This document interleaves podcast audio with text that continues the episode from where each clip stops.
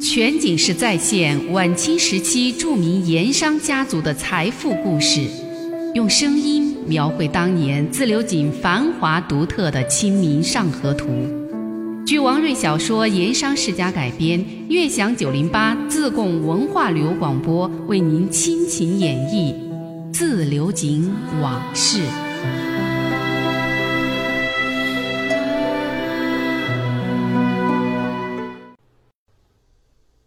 四川省都派驻自流井的水利局、票厘局这两个官府机构，不到半天的时间接连被砸。这个事情自然是富顺县衙在自流井设立分县衙门几十年来从来没有发生过的惊天大案。分县胡县城带队在东岳庙票厘局抓到了醉酒倒地的刘铁棒之后，马上就带回了分县衙门，连夜升堂开审。分县县城姓胡，名继良，字慎思，湖南湘西人，四十出头，中等身材，面皮白净，进士出身。他先是在山西做了半年的知县，后来又调任江西。当年的江西官场之腐败，在各省那是出了名的，连大名鼎鼎的曾国藩都头疼不已，哪会有他胡某的好戏？仅仅只干了一年多的实职，就被挂成了候补。这胡某不会走动，候补多年也没个实缺。眼看着家里逐渐的坐吃山空了，胡某苦思冥想，寻求对策。最后，通过早年在骆秉章手下当过多年幕友的同族老辈，托信带到了四川，求到了已经当上了四川省都的骆大帅名下。骆秉章在湖南当了很多年巡抚。对湖南的地方人士多有依重，见是早年幕中的胡师爷所托，也是念及旧情，于是就让胡某到了四川，不到半年就给了个自流井分县县城的实缺。不过这胡县城啊，在自流井为官两三年，在当地老百姓那里官声却很差，一是因为他贪钱，二是因为他只当官却不会办事儿，甚至有些糊涂。老百姓私下里给胡某起了两个雅号，一个是救火县城，一个是冤枉县官。这两个雅号啊，都是有一番出处和典故的。咱们先说救火县城，这是讽刺胡某县城当得来，平时也高谈阔论，满口是先生经典，真正办事儿却糊涂得很。特别是越紧急、越关乎老百姓身家性命的事儿，他就越糊涂。比如说。市里街巷发生了火灾火情，他也组织过一次市民官兵救火，结果却是越救越乱，越救火情越凶，老百姓深受其害。于是就送他一个“救火县城”的雅号，来讽刺他。最严重的就是去年正街失火事件，当时是四月初，正街一家经营鞋子的店铺突然就失了火，最开始火势不大，也没有殃及四邻。店老板领着店员赶紧救火，临街几家铺子的店员以及街上的热心人也纷纷前来救援。那天的火灾经过大家伙努力，已经把明火给扑灭了。鞋铺子损失惨重，底楼的殿堂、内宅库房，连同楼上的居室物品给烧毁一空，房梁屋壁也损坏了很多。店老板伤心呐，当街嚎啕大哭。地保拉店老板正要往分县衙门做笔录。众人也正在陆续散去，突然间，河滩一阵风吹过来，残余的灰烬因为风力的作用死灰复燃，而且势头比先前更猛，一下子把相邻的两间铺面就给引燃了。地保见情势危急，一面派人往分县衙门报信，一面让更夫拿起打更的锣鼓，沿街敲锣报警，通知民众赶来救火。于是救火的锣声，汤汤汤汤汤汤汤，顿时在自流井街市上响起，人声一片鼎沸。那个时候的街店都是木梁瓦房，商店铺面之间街梁共壁，一家连着一家。通常的救火方法是在水浇不灭的时候，为了防止火势继续蔓延，祸及全街，往往会在着火的店房顺风方向拆毁几家房店，来阻断火势。这称之为断火。地保当时选定了顺风处的三家店铺，让团丁和救火民众强拆。但是啊，这个办法却遭到了其中一家丝绸店老板的阻拦，不准众人拆他的店。这个老板姓赵，因为有亲戚在分县衙门当差，有靠山呢，平时就有些霸道。他从屋里取出一把防盗用的马刀，当街站在店铺门前，发话说：“谁敢拆店，就砍谁。”于是大家伙儿都不敢靠近。后来还是地保找了一个力气大的团丁，从背后猛扑上去，把他拦腰抱住，这才把他制服了。不过经过这一番闹腾，火借风势，大火沿街一路向东烧去。那赵老板不允许众人拆的那间丝绸店也卷在了大火之中。等分县县城胡某带兵勇赶过来，整条正街浓烟四起，热浪升腾，情势十分严重。胡县城哪见过这个，一时间没了主意，连忙向身边的贾师爷讨教应对之策。偏偏这个贾师爷也是个迂夫子，他看了看火势，又抬眼观察了一阵天象，对胡县城说：“大人，老夫适才观察了天象，此火势久扑不灭，实为天火，是天神发怒所致。再找人救火，恐怕也是枉然。”老夫的意思，只有恳求天神息怒，熄灭天火，此为上策。胡县城也是无计可施，这个时候对他来说，哪怕是歪主意、馊主意，总好过没主意吧。听了贾师爷的主意，心想看来只能如此了，于是连忙下令，让衙役在当街的陕西庙大门前紧急设立香案，并且摆上祭品、香烛之类。他亲自率分县衙门一般师爷、书办、吏员等等，在庙前望空拜火。当时啊，所有的人对胡县城这样的救火方法能不能奏效，都表示怀疑。但是他胡某官位在身，老百姓是敢想不敢说，也就只有任他胡闹了。胡县城态度很虔诚，口中念念有词，拜了一阵儿，一点效果没有。废话，这能有效果吗？那火势不但是不灭，也丝毫没有减弱势头，轰轰隆隆、噼里啪啦，一直瞬间烧了过来。胡县城也有些着急了，连忙拉着身边的贾师爷讨主意。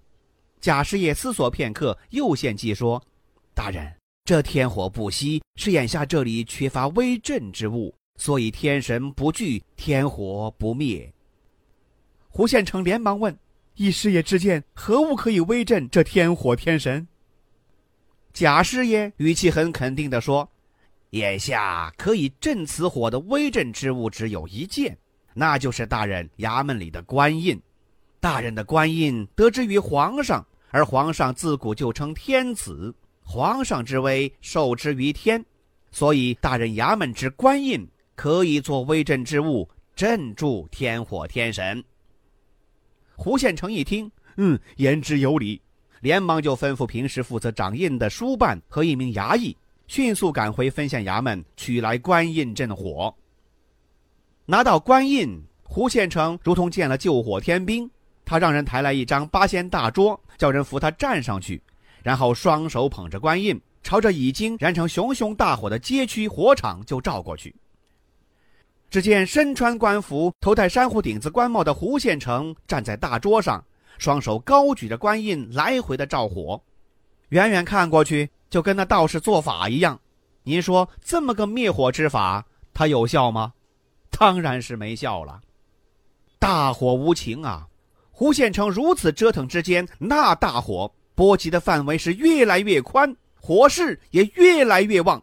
西起正街中段，烧过了八店街、三圣桥，已经是东至兴隆街，北至牛市巷，南到陕西庙背后的长生街，自流井闹市区的半个街区几乎都陷于了大火之中。在八仙桌上照火的胡县城见大火威震不住，还不死心，他又想，总要有个什么代表权威之物把这火势镇住才好。他手里的官印虽说是朝廷天子所赐，但只有一颗，投入火中，万一烧坏了，今后要用印之时，那什么东西来盖？显然不行。正着急，他突然灵机一动，他想自己头上的官帽子，那也是代表皇家的权威之物。这一想啊，他就有了主意了，把手里的官印交给了书办，然后把自己头上有珊瑚顶子的官帽双手取下，朝北方拜了拜，嘴里叨念了一句什么，然后用力的丢进了火里。他想这个应该能够镇火，结果呢，当然不用说了，那大火当然是认不清你投过来的是什么帽子，管你是官帽还是私帽，哪怕是皇帝老儿的皇冠，他也是照烧不误。胡县成这番救火的功夫当然是没用了，眼见自己的官帽被大火吞了去，火势依然不减，他是既心慌又丧气，周围喧闹讥笑声一片。在万分危急之时，最后还是王朗云带侄子王陀率一众几百人的团丁匆匆赶到，才终于把大火给扑灭了。要不然，整个自流井的街市恐怕都会毁于那场大火之中。全景式再现晚清时期著名盐商家族的财富故事，用声音描绘当年自流井繁华独特的《清明上河图》。据王瑞小说《盐商世家》改编，悦享九零八自贡文化旅游广播为您倾情演绎《自流井往事》。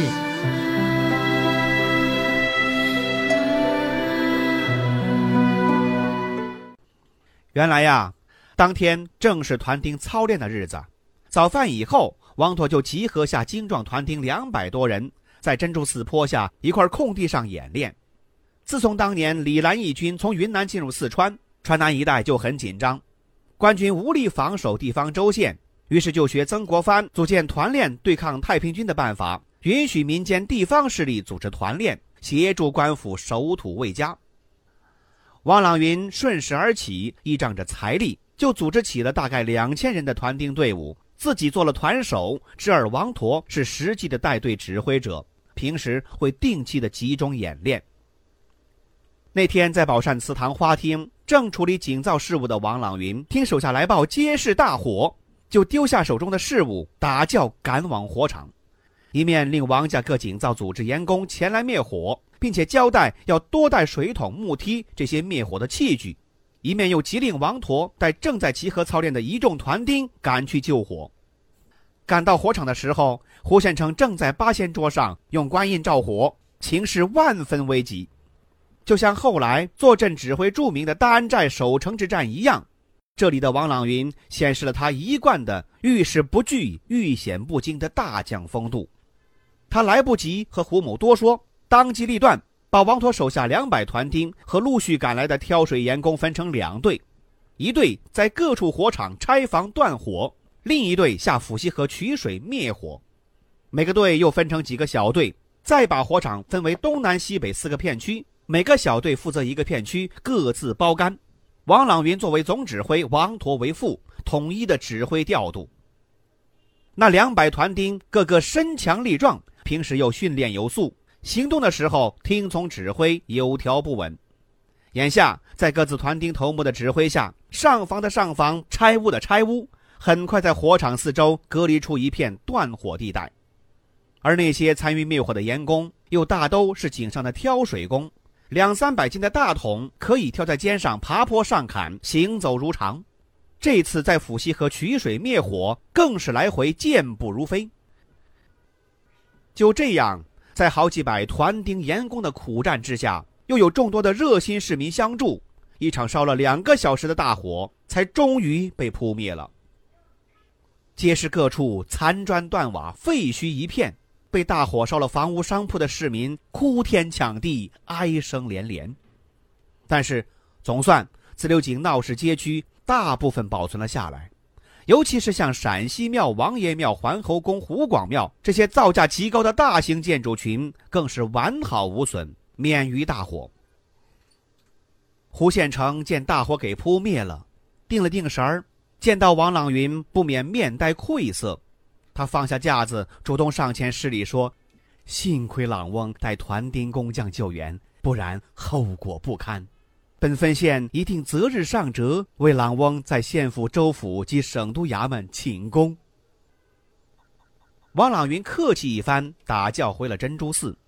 过了两天，又约起井上大户盐商凑了一笔银子，为几条街上的受灾商户及民众发了数目多少不一的救灾款。经历过这次大火，王朗云和王三味堂以及手下的团练队伍，在东西两场士绅及民众心目中声望更高了。后来还有些世子乡绅不满于胡某的昏庸糊涂，曾经上折子到县府、州府以及省督衙门告他。富顺知县陆基也对胡某的做法不满，上折子参了他一本，请求罢免。但省督骆秉章却认为，这个事儿胡某虽有失职，但毕竟用心是好的，只是救火方法不对而已，不算大错。最后给批了个训斥，什么意思？大概其相当于现在的警告，就这么了了事。不过在民间就从此给他起了一个“救火县城”的雅号。那么冤枉县官又是怎么回事呢？全景式再现晚清时期著名盐商家族的财富故事，用声音描绘当年自流井繁华独特的《清明上河图》。据王瑞小说《盐商世家》改编，悦享九零八自贡文化旅游广播为您倾情演绎《自流井往事》。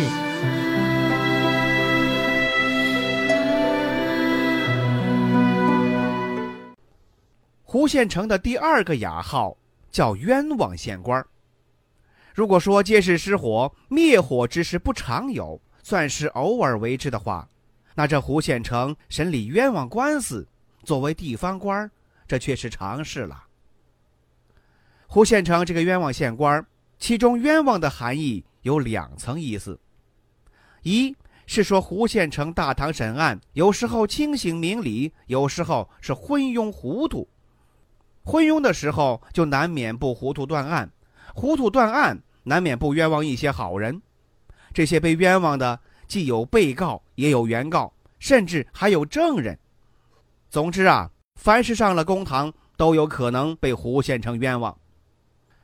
最离奇的是，有那么一次，审理的是一件地产纠纷官司，在堂审前，刑名师爷突然告诉他说：“今天堂前被审人等中，混有平常专门为人背案滚案的官司游子。”师爷还特别告诉胡县城这个人大致的年龄、长相。胡县城把这话记下了，心想啊，今天要给这家伙一点颜色看看，让他吃点苦头。可是胡县城眼睛近视，稍微远了点他就看不清楚。到了大堂之上，左边跪着一些人，右边也跪着一些人，公案之下正中间又跪着一些人，形形色色，密密麻麻。他越是想看个明白，就越是分不清楚。看了一阵儿眼也花了，心里也急了，干脆随手往右边一指，大喊一声：“你等不是好人，给我拖下去打！”衙差听了，就上来拖下去开打。右边那些人当场就喊冤呐：“冤枉啊，大老爷冤枉！我等都是好人，为什么打我？”胡县城听右边挨打的人大喊冤枉。心想：“哎呀，弄错了，弄错了！备案的肯定是在左边。”于是用手往左边一指：“那就是你等不是好人，拖下去给我打！”衙差又把左边那些人拖下去开打，左边那些人也齐声大喊：“冤枉啊，大老爷冤枉！”还有胆子大的提高了音量的喊：“青天大老爷打错人了，我等不该挨打。”胡县城听了，心想：怎么又错了？莫非备案的人混在中间那一堆人中？于是手又往公案中间一指：“你们这些人定然不是好人，给我狠狠的打！”衙差领命，又把中间那一帮证人拖下去开打。这些人急了，更是大声喊冤。大老爷冤枉！我等都是来做证人的，如何拿我等开打？实在是冤枉。就这样，一轮堂审还没有真正的审案，原告、被告、证人三方都被打了个遍。公堂之上是人人喊冤，个个叫屈，把胡县成自己也弄得有些迷糊了。他望着堂前众人，自言自语的说道：“怎么都叫冤枉？”想了想。他又发话说：“嗨，你们都说冤枉，这案子如何审得？尔等既要来打官司，就不要怕被冤枉。”这就是冤枉县官得名的第一个由来。他这样审案，来分县衙门打官司的人都怕了。再有个什么纠纷冤屈，很多人宁肯吃亏，宁肯自己认了，也不肯再上公堂。这样啊，倒也有个好处，就是整个自流井地界上诉讼官司是大大减少，于官于民都节约了司法开支和成本，而胡县城以及一帮失业衙吏差役也乐得清闲。冤枉县官第二个由来，说的是胡县城当初审案。公堂一场审完，他有时候感觉自己还审得不错，断案断得满意，高了兴了，兴之所至，就往公堂上已经被定案、该入狱服刑或者是该罚钱财的人犯，随便问上一句：“如此判法，你等人犯冤枉不冤枉？”那些被判被罚的听到这么一问，以为或许有救，也许是大人要重新改判。所以在堂上就喊开了：“冤枉啊，青天大老爷，我等确实冤枉。”谁知道胡县城听了都是哈哈一笑：“，不冤枉，不冤枉，尔等是罪有所得，一点不冤枉。”说到这儿，那胡县城又停下，朝众人扫视一圈，才又发话说：“要说冤枉，我才冤枉。”本官十年寒窗不说，乡试中举子，京考中进士，堂堂两榜进士出身，又坐了十年冷板凳，才得了区区分县的差事。你说我冤不冤枉？这天底下只有我才冤枉。说罢，站起身宣告退堂。就这样，胡县城这个冤枉县官的雅号，不仅在自流井地界。在富顺县城乃至川南州县一带是不胫而走，甚至还传到了省都洛中丞那里。骆秉章也只是笑笑，没有做理会和深究，心想啊，这个人也是，已经实缺补了分县之职，官都当了几年了，还发什么牢骚？嗯全景式再现晚清时期著名盐商家族的财富故事，用声音。描绘当年自流井繁华独特的《清明上河图》，据王瑞小说《盐商世家》改编，悦享九零八自贡文化旅游广播为您倾情演绎自流井往事。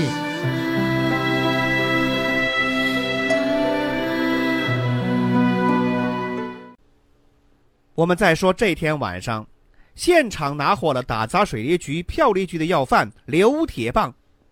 因为案情重大，胡继良也不敢懈怠大意，顾不上休息，回衙门以后就连夜升堂开审。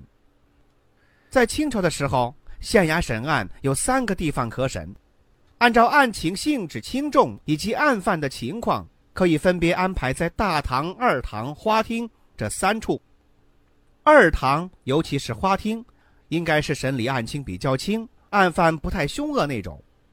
今天。是打砸官家水利局、票厘局，这是性质情节极其严重的重案，当然要安排在大堂审理。分县衙门负责刑侦的捕快头目已经把两处官离局被砸的现场勘查以及两家物品损失情况清单给送了上来。胡某赶紧让衙门负责文案的师爷分门别类给清理了一遍，作为公文附件抄写两份，分送富顺县衙和省城的盐道衙门。衙门差役呈上的清单上写明了：沙湾水利局被砸房屋二十四间，墙壁尽数被毁，梁木被毁十六根，各类家具器物、办公用的算盘、册布、纸笔、墨砚乃至锅盆碗盏等不计其数。水利局里官员兵丁伤两人，一为护卫兵勇头目背部创伤，另一位伤者是水利局李姓吏员，紧急时欲翻墙逃跑，不慎右腿跌断，均为重伤。东岳庙票离局被毁房屋十四间，串壁被毁二十六堵，梁木毁断八根，家具物器被毁五十六件，杯盘碗碟不计其数。此外，损失清单还特别写明票离局内坛酒被劫一罐。这就有些奇怪了。刘铁棒发现床下酒坛，直到醉倒，一直到被官方捕获，室内没有其他人。此前打局的盐工。随同穆师爷早就出门跑了，为什么清单上会有坛酒一罐被劫的说法？其实啊，这是衙役在清单上做的手脚。还剩大半坛的罐罐酒，在现场被发现的时候，奇香扑鼻，都知道这是好酒，于是被衙役头目带回了分县衙门，给私自藏了起来，有意在清单上注明被劫。